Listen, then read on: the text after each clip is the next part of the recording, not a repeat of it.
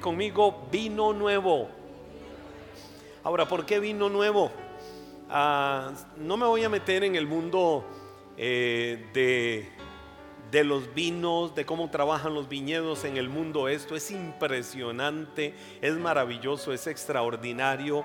Eh, cuando uno conoce sobre todo esto, la producción de la uva, eh, todos los procesos, la fermentación, es increíble, es, es algo maravilloso cómo manejan todos estos procesos. Y cuando yo voy a la Biblia, cuando voy a la palabra me encuentro mucho de esta, de esta verdad en relación con el vino, pero para ilustrar, para ejemplificar, para clarificar o para darnos una luz de lo que es el vino de Dios en nuestras vidas. Y te voy a tocar tres aspectos en esta hora que puedan penetrar y ministrar lo más profundo de tu corazón. Número uno, voy al grano de una vez. Número uno, prepara el corazón para lo nuevo. Dilo conmigo, voy a preparar mi corazón para lo nuevo. Voy a preparar mi corazón para lo nuevo. Que nos escuchemos, vamos. Voy a preparar mi corazón para lo nuevo. Uno, dos, tres. Ahora, ¿qué significa preparar el corazón para lo nuevo? Voy a la Biblia, el Evangelio de Marcos capítulo 2, verso 23.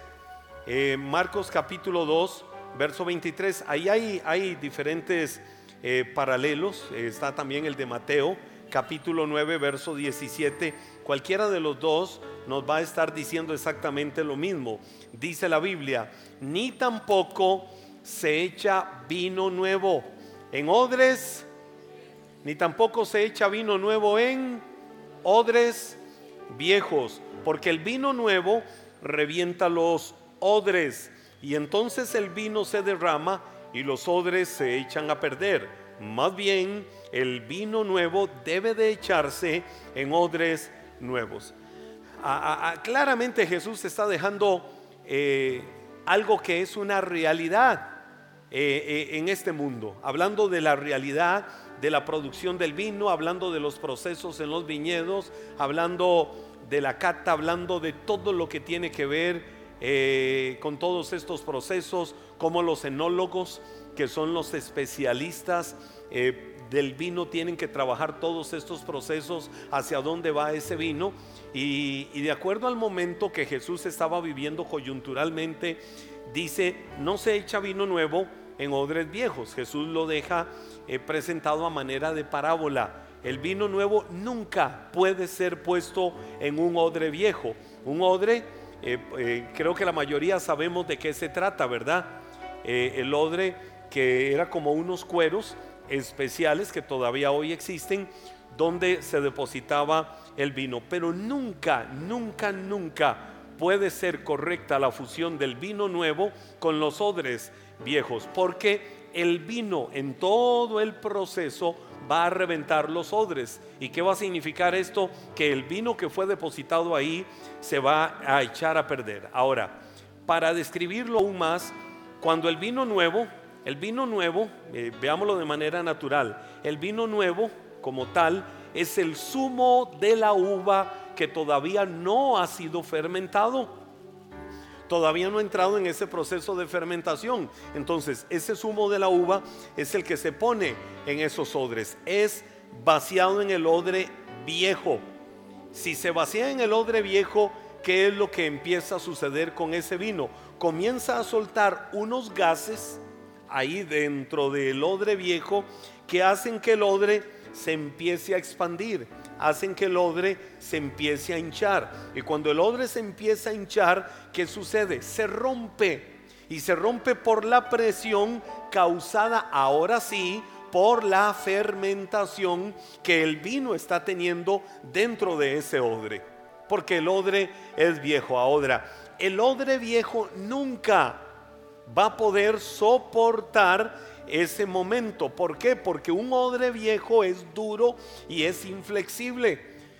Entonces, a causa de todo el proceso químico, a causa de todo el proceso de la fermentación, donde el odre eh, quiere expandirse y no puede porque está duro, es inflexible, por ser viejo va a reventarse. Y todo el buen vino que había ahí adentro se echa a perder. Ahora, cuando Jesús dice esto, y yo me encuentro esta verdad en la palabra, esto me va introduciendo en una poderosa verdad. Es necesaria la renovación del odre del corazón para no volvernos duros e inflexibles delante de Dios. El odre del corazón de cada uno de nosotros no puede volverse duro, no puede volverse inflexible, porque no va a poder entrar ahí, no va a poder ser depositado lo que Dios quiere depositar en tu vida. Hay un vino nuevo de Dios que quiere llenar, pero, odres nuevos, no odres viejos. Y es ahí donde el corazón de cada uno de nosotros tiene que ser ese odre nuevo de Dios preparado para decirle, aquí estoy, que venga el vino nuevo de lo que quieres dar y lo que quieres hacer en mi vida. Y cuando el vino nuevo de Dios viene, entonces tu odre nuevo, que es tu corazón renovado y transformado por el poder de Dios, va a estar preparado para recibir las cosas más grandes e inimaginables que jamás pensaste que como bendición y retribución y restitución y regalo y dádiva y gracia y todo lo que podamos decir venido del cielo se ha derramado sobre tu vida. Pero tenemos que estar preparados para hacer ese odre nuevo. Ah, cuando yo veo tanta historia bíblica, por ejemplo la de los espías, cuando estaban allá en las montañas de, de, de Moriab, hoy diríamos entre Arabia Saudita y Jordania, y estaban prestos para entrar a la tierra prometida, ellos tenían que estudiar la tierra. Y Moisés preparó a doce hombres para que fueran a ver la tierra de sus enemigos, porque era la tierra que iban a conquistar. No la conocían.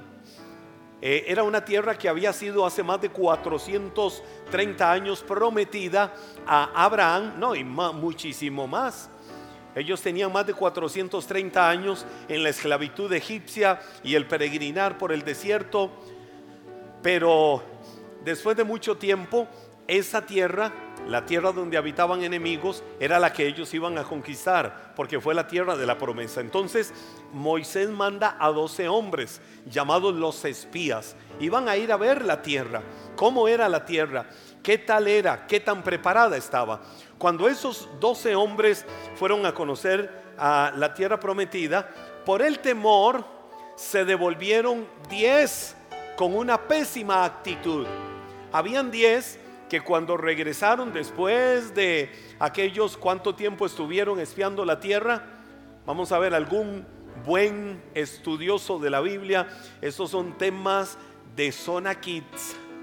Un buen estudioso de la Biblia, ¿cuántos días estuvieron espiando la tierra? 40 días. El equivalente a cada uno de los luego 40 años que Dios hizo que ellos estuvieran en el desierto. Por cierto, ¿quién dijo ese buen grito de 40 días? ¿Qué, ah, ese trío poderoso que está ahí, este, de mujeres, 40 días estuvieron espiando la tierra. Pero después de esos 40 días, 10 de ellos, di conmigo 10. ¿Y, ¿Y por qué 10? ¿Cuántos fueron a espiar la tierra? 12, ¿verdad?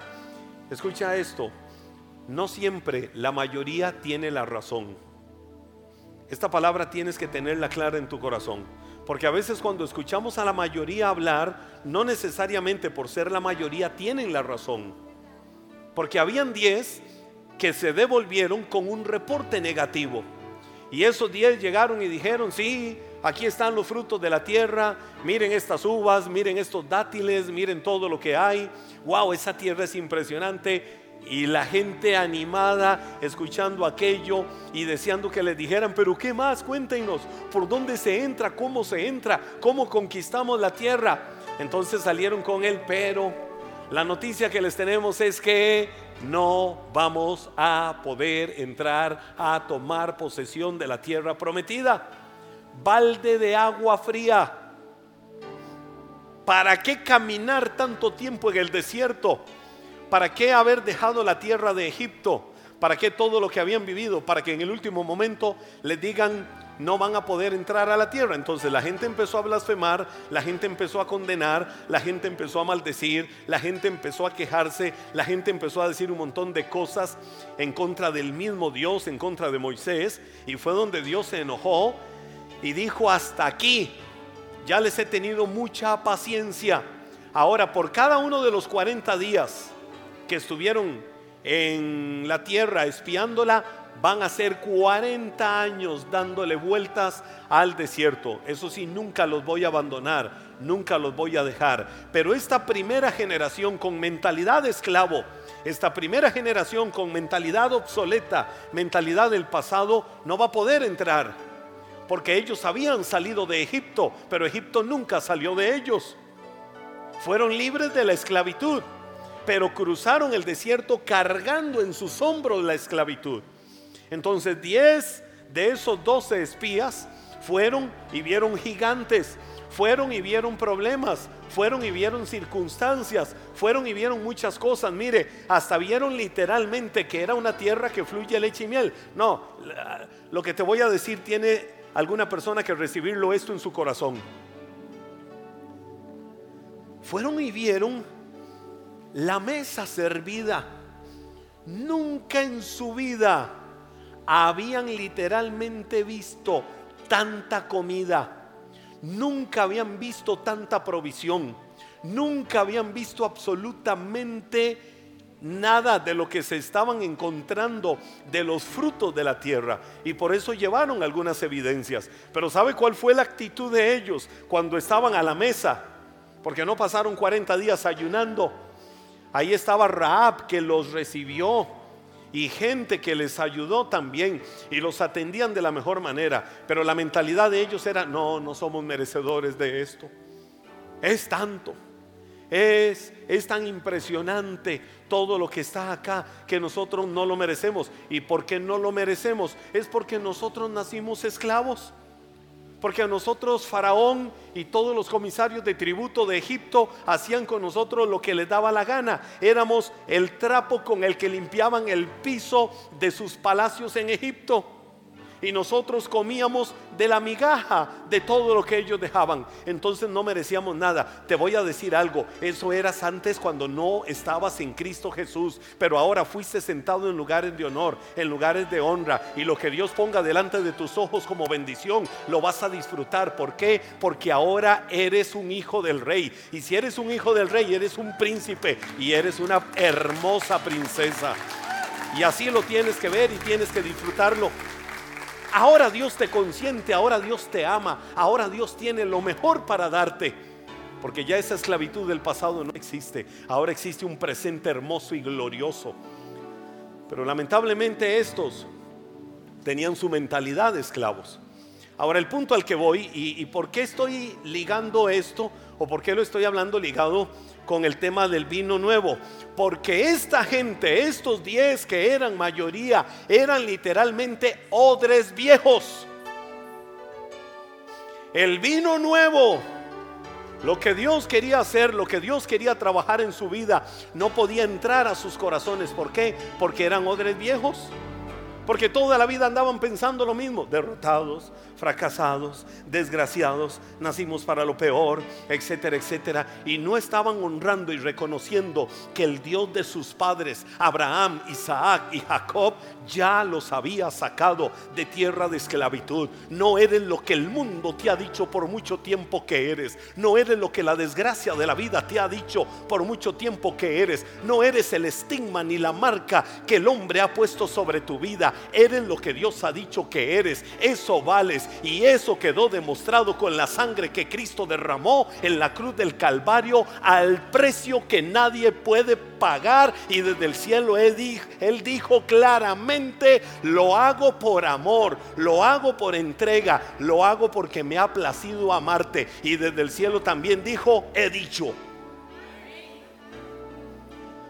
Entonces eso es lo que tienes que creer en el corazón. Pero un odre viejo no puede recibir esto. Un odre viejo no puede entender esto. Un odre viejo lleno de temores, lleno de dudas, eh, roto espiritualmente. Un odre viejo que un día siente que es, otro día siente que no es. Es decir, no eran aptos para lo bueno.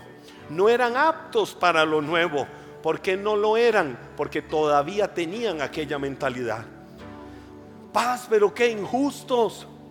Usted tiene que entender eh, todo lo que ellos vivieron durante muchos durante muchos años, pero habían dos.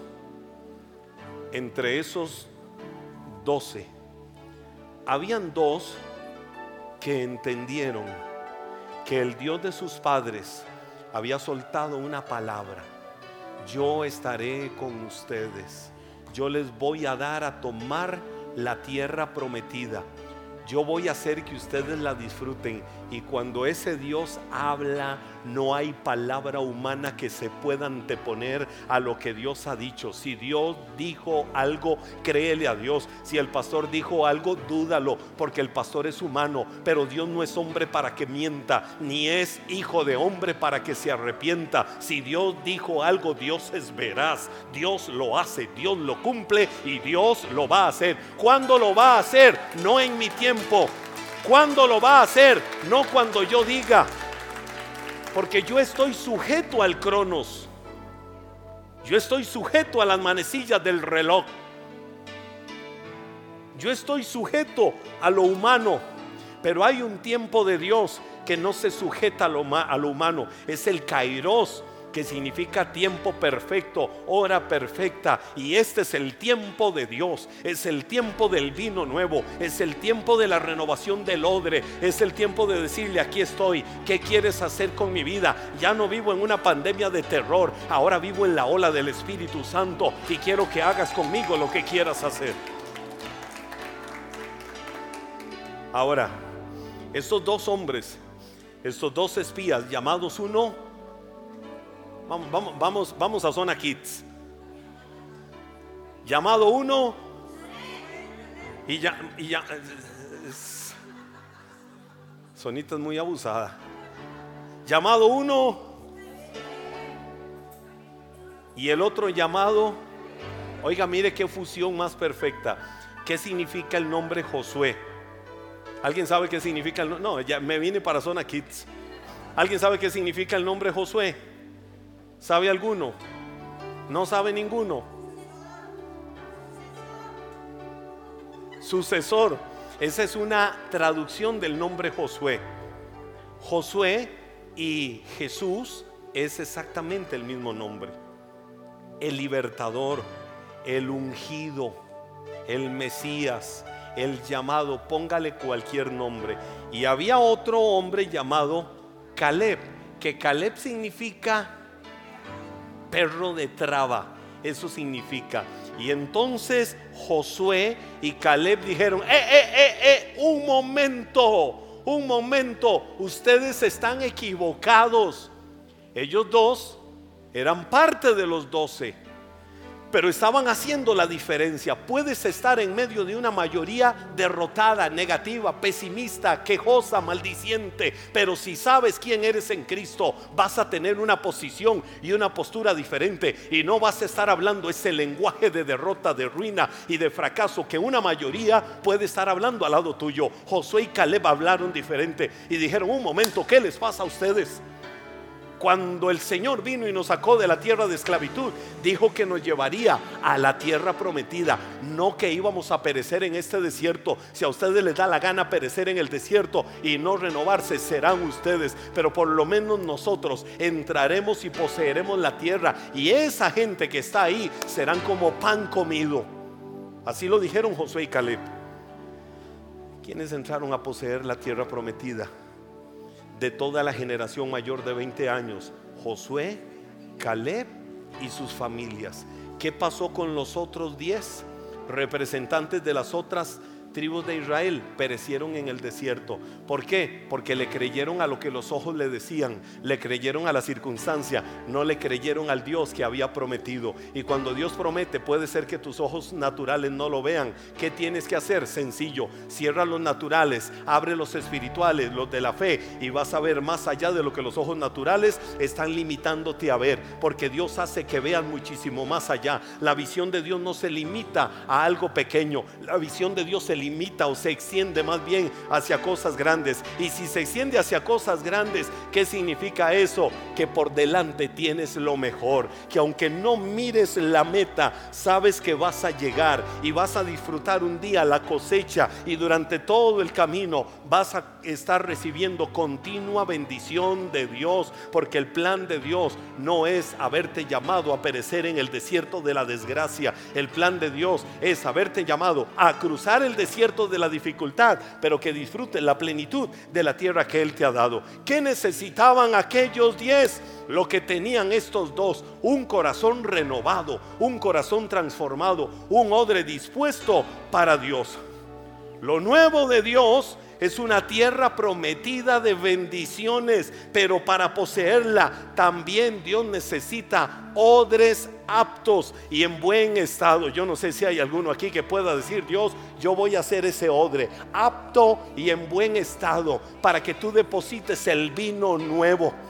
Porque si soy un odre viejo en el proceso de fermentación del vino nuevo, se va a reventar y se va a echar a perder. No se va a echar a perder todo lo que quieres hacer en mi vida.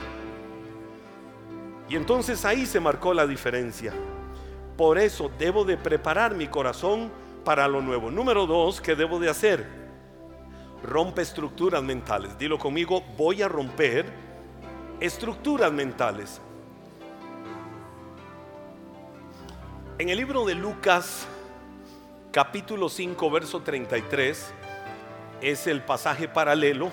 Los tres evangelios sinópticos eh, tratan el tema del vino nuevo en los odres. Y Lucas capítulo 5, pero, pero, pero aquí hay algo tremendo. Voy a fusionar dos versículos. Primero Lucas 5:33, que dice así. Algunas personas le dijeron a Jesús, los discípulos de Juan el Bautista y los seguidores de los fariseos siempre dedican, di conmigo, siempre dedican tiempo para ayunar y para orar. Llegó la gente a decirle, Jesús, queremos decirte algo que nos tiene muy preocupados. Vos sabés, o sea, somos amigos, somos compas y solo por preocupación queremos decirte algo. Los discípulos de Juan el Bautista y los que siguen a la secta de los fariseos, ellos ayunan y oran, ellos reservan tiempo, ellos siempre están dedicados a orar y a ayunar. Pero tus discípulos le dijeron ellos a Jesús, en cambio nunca dejan de comer y de beber. Ay Señor, yo hubiera sido Jesús ahí, me quedo viéndolos y les digo, ¿y a ustedes qué les importa? ¿A ustedes qué les importa? Vayan, sigan orando, sigan ayunando dejen a los míos comer y beber, que no es el problema de ustedes. Ahora, ubiquemos esto un poquito en el contexto, pero para ubicártelo en el contexto te voy a decir una frase. Nunca te atasques en las viejas costumbres. Nunca te esclavices a las viejas costumbres. Y ojo, no estoy hablando ni de ayuno ni de oración. Estoy hablando de tradiciones religiosas. Nunca te atasques en las viejas costumbres, en las tradiciones y en las estructuras religiosas que te impidan probar lo nuevo de Dios para tu vida. Es verdad que los seguidores de Juan el Bautista y es verdad que los seguidores de los fariseos ayunaban y oraban siempre, pero oiga, no lo hacían por una actitud de humillación y de rendición delante de Dios. No lo hacían por una actitud de quebranto delante de la presencia de Dios. Lo hacían a manera de estructura religiosa. Lo hacían para que la gente precisamente hiciera eso. Que dijera, wow, esos sí son espirituales. ¿Y por qué son espirituales? Porque siempre los vemos ayunando y orando. Por eso era que Jesús debatía y decía, no les hagas caso. Cuando ores, mejor entra a tu aposento, cierra la puerta donde nadie te vea, habla con tu padre, que es lo que te importa, no te importe lo que la gente vea y no vea, lo que la gente diga y no diga, si la gente piensa que eres o no eres espiritual, ora en secreto donde te ve tu padre y tu padre es el que te recompensa en público. Por eso Jesús siempre debatía esto. Ahora fusiono esto con el versículo 39 del mismo capítulo 5 del Evangelio de Lucas. Y la Biblia dice ahí esto. Además, si una persona prueba el vino viejo, ya no quiere beber el vino nuevo. Es decir, la persona viene y prueba un vino que es viejo y lo probó. Y dice que rico no estoy diciendo que es malo ni que le va a saber feo, pero va a decir que rico. Pero cuando viene el vino nuevo y lo quiere tomar, la persona va a decir, no, no lo quiero. ¿Por qué? Porque prefiero quedarme con el viejo, prefiero disfrutar aquel y este vino no lo quiero para mi vida. ¿Cuál era el debate en el que Jesús estaba con esta gente ahí? Que ellos vivían con sus estructuras religiosas, que ellos vivían con sus glorias del pasado, que ellos vivían con su religiosidad, que ellos vivían con las experiencias que habían vivido tiempo atrás, que ellos vivían con un montón de cosas, pero en el presente no tenían una renovación, en el presente no tenían una transformación. Y por lo menos a mí la Biblia me dice que la senda del justo es como la luz de la aurora que va en aumento hasta que el día es perfecto. Por eso la Biblia a mí me dice que vamos de gloria en, que vamos de gloria en, que vamos de gloria en, y de liga en liga, perdón, de gloria en gloria. Así dice la Biblia. Y así es la senda del justo. Así es el camino del justo. Entonces, la vida nuestra tiene que ser una continua renovación. De hecho, Pablo cuando le escribe a la iglesia de Éfeso, Pablo les dice, con el vino no se embriaguen, porque caen en disolución si se embriagan con el vino. Antes bien, antes bien, sean llenos de qué cosa? Sean llenos de él.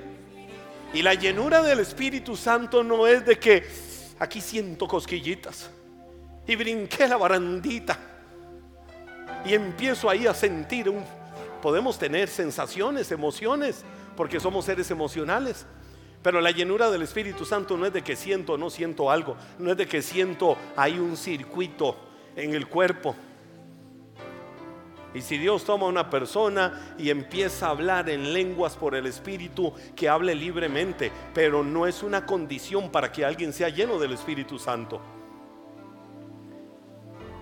Y la Biblia dice, sean llenos del Espíritu Santo, hablando entre ustedes en un lenguaje espiritual, con himnos, con cánticos espirituales, animándose, ayudándose, apoyándose los unos a los otros. En el contexto anterior, en la carta a los Gálatas, Pablo les dice, el fruto del Espíritu, que es como decir, una vida llena del Espíritu, se manifiesta cuando hay amor, cuando hay gozo, cuando hay paz, cuando hay paciencia, cuando hay eh, benignidad, cuando hay perseverancia, cuando, cuando hay bondad, cuando, cuando hay fe cuando caminamos en todo eso, amor, gozo, paz, paciencia, benignidad, bondad, fe, mansedumbre y templanza. Una persona que evidencia esas nueve manifestaciones del fruto del Espíritu Santo será una persona llena del Espíritu Santo. Pero esta gente no tenían eso. Esta gente lo que tenían era una estructura religiosa. Los fariseos sobre todo, ellos preferían la interpretación antigua de la ley al vino puro, al vino nuevo y dulce del Evangelio y del amor de Cristo. Por eso ellos rechazaban lo que Cristo enseñaba. Por eso ellos rechazaban lo que Cristo traía a sus vidas. Porque querían seguir viviendo en las estructuras pasadas. Te voy a decir algo, Dios es la fuente inagotable del vino, es decir, la unción, la presencia misma de Dios en nuestras vidas, el gozo de Dios, la paz de Dios y todos los atributos maravillosos que podamos decir y ponerle a Dios son el vino que Dios quiere derramar y quiere derramarlo a donde? A los odres. Ese odre soy yo, dilo conmigo, ese odre soy yo quiere derramarlo en esos odres. ¿Por qué? Porque el vino de Dios es una fuente inagotable, pero el odre no es una fuente inagotable. El vino de Dios es una fuente inagotable, pero nosotros los odres no lo somos. Entonces, ¿qué necesitamos? Renovarnos. ¿Y cómo me renuevo? Cambiando estructuras. ¿Cómo me renuevo? Cambiando un montón de cosas que me impiden disfrutar continuamente de todo lo bueno y fresco que Dios me da. A veces somos tan cuadrados que queremos imponerle a Dios lo que Él tiene que hacer en nuestras vidas como yo digo. A veces somos tan cuadrados que decimos yo le sirvo a Dios como yo digo que le sirvo a Dios. Yo vivo el cristianismo como yo digo que lo tengo que vivir. A veces somos tan cuadrados que caemos en esa estructura y no dejamos que Dios haga. No fue que un día le abrimos el corazón y le dijimos, Señor, aquí está mi vida. Eres el Señor y Salvador de mi vida desde ahora y para siempre. Me rindo a ti, mi voluntad la entrego a ti. Con Cristo ahora estoy juntamente crucificado, ya no vivo yo, ahora vives tú en mí.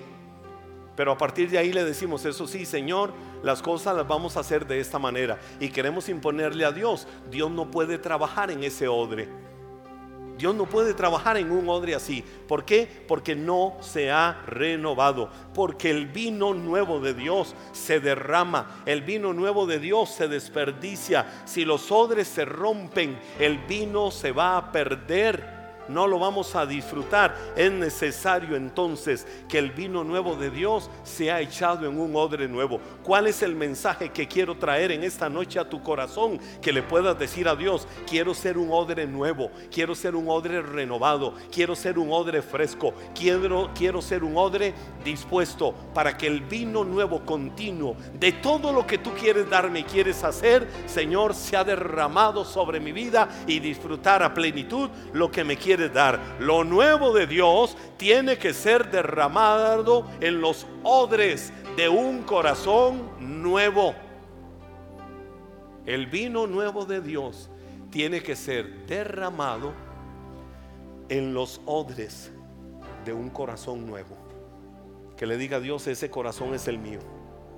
Y aquí lo tienes y está dispuesto. Capaz de soportar el expandir capaz de soportar la fermentación de la gracia de Dios sin límites para disfrutar todo lo que Él quiere darme y que ese odre no se rompa. No te quedes en el pasado, en la mentalidad legalista, en la mentalidad anticuada, en la mentalidad inflexible. Sé fresco cada día para decirle a Dios qué quieres hacer hoy en mi vida, cómo quieres que te sirva ¿Cómo quieres que camine? ¿Cómo quieres que me mueva? ¿Qué quieres que haga?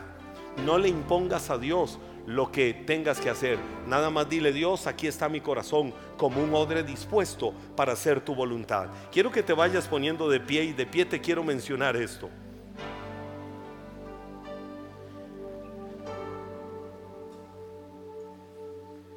El odre de un corazón no renovado cuando un corazón no se ha renovado y que vive en el pasado, se estanca, no puede recibir la frescura de lo nuevo de Dios.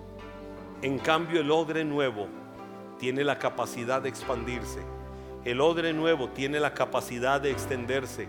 El odre nuevo tiene la capacidad de recibir el vino nuevo de Dios que es vaciado en su vida. Por eso, lleva a tu corazón el punto número 3, que es disfruta lo nuevo de Dios. ¿Y qué es disfrutar lo nuevo de Dios? Jeremías capítulo 29, verso 11. La Biblia dice, porque yo sé los pensamientos. Ah, si no lo sabías y necesitabas esta palabra, pues tómala ahora mismo. Dice el Señor, yo sé los pensamientos que tengo acerca de vosotros, dice Jehová, pensamientos de paz y no de mal, para daros el fin que esperáis. Eso lo dice la Reina Valera, lo traduzco a un lenguaje más tropicalizado. Yo sé los pensamientos que tengo acerca de ti, que son pensamientos de paz y no de mal, dice el Señor, para darte el fin que estás esperando. Dios quiere darte cosas nuevas. Yo no sé qué tanto tu corazón se quiere abrir y disponer para decirle, Dios, aquí está mi corazón. Yo quiero recibir continuamente de ti lo que quieres hacer en mi vida. Dios es Dios y Dios nunca ha dejado de ser Dios. Levántale tus manos a Él. Él hace nuevas todas las cosas porque quiere darte lo mejor siempre. El Señor dijo que la ley era buena, pero la gracia suya es muchísimo mejor, porque la ley te daba el conocimiento, pero no te, no te capacitaba. La gracia es la que te perdona, la gracia es la que te renueva, la gracia es la que te abraza a Dios, la gracia es la que te muestra que eres hijo o hija de Dios. Dios dijo que Moisés fue un hombre fiel, pero de mayor gloria era Cristo, hoy sentado en su trono vestido de gloria y de toda majestad. Moisés fue un siervo fiel, pero Cristo es el Hijo de Dios y Él es el Señor de nuestras vidas. Cuando Saúl fue rebelde, Dios no se complicó la vida.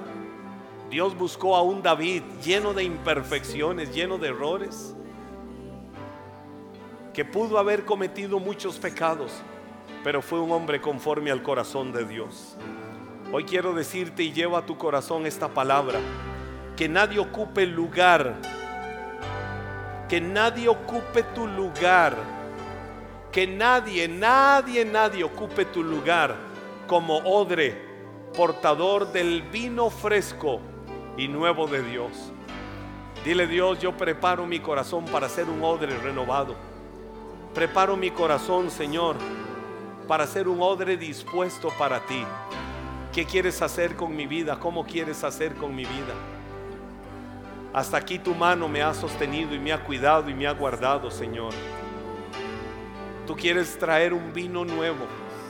Y quiero ser sensible, Señor, para el vino de tu espíritu, para el vino fresco. Quiero quitarme las estructuras de la religiosidad que incluso me hacen imponerme excusas para paliar el no entregarme a servirte, el no entregarme a hacer cosas hermosas para gloria tuya, Señor. Hoy me rindo ante ti, Señor, como un odre renovado, porque no quiero que el vino de la frescura, el vino de la llenura de tu espíritu se pierda. Hoy dispongo mi corazón y dispongo mi vida. Señor, yo te pido por cada persona que está en este lugar, que son tus hijos, lavados y comprados por la preciosa sangre que tú derramaste en la cruz del Calvario. Unos décadas atrás, otros tiempos más cercanos, otros recientemente.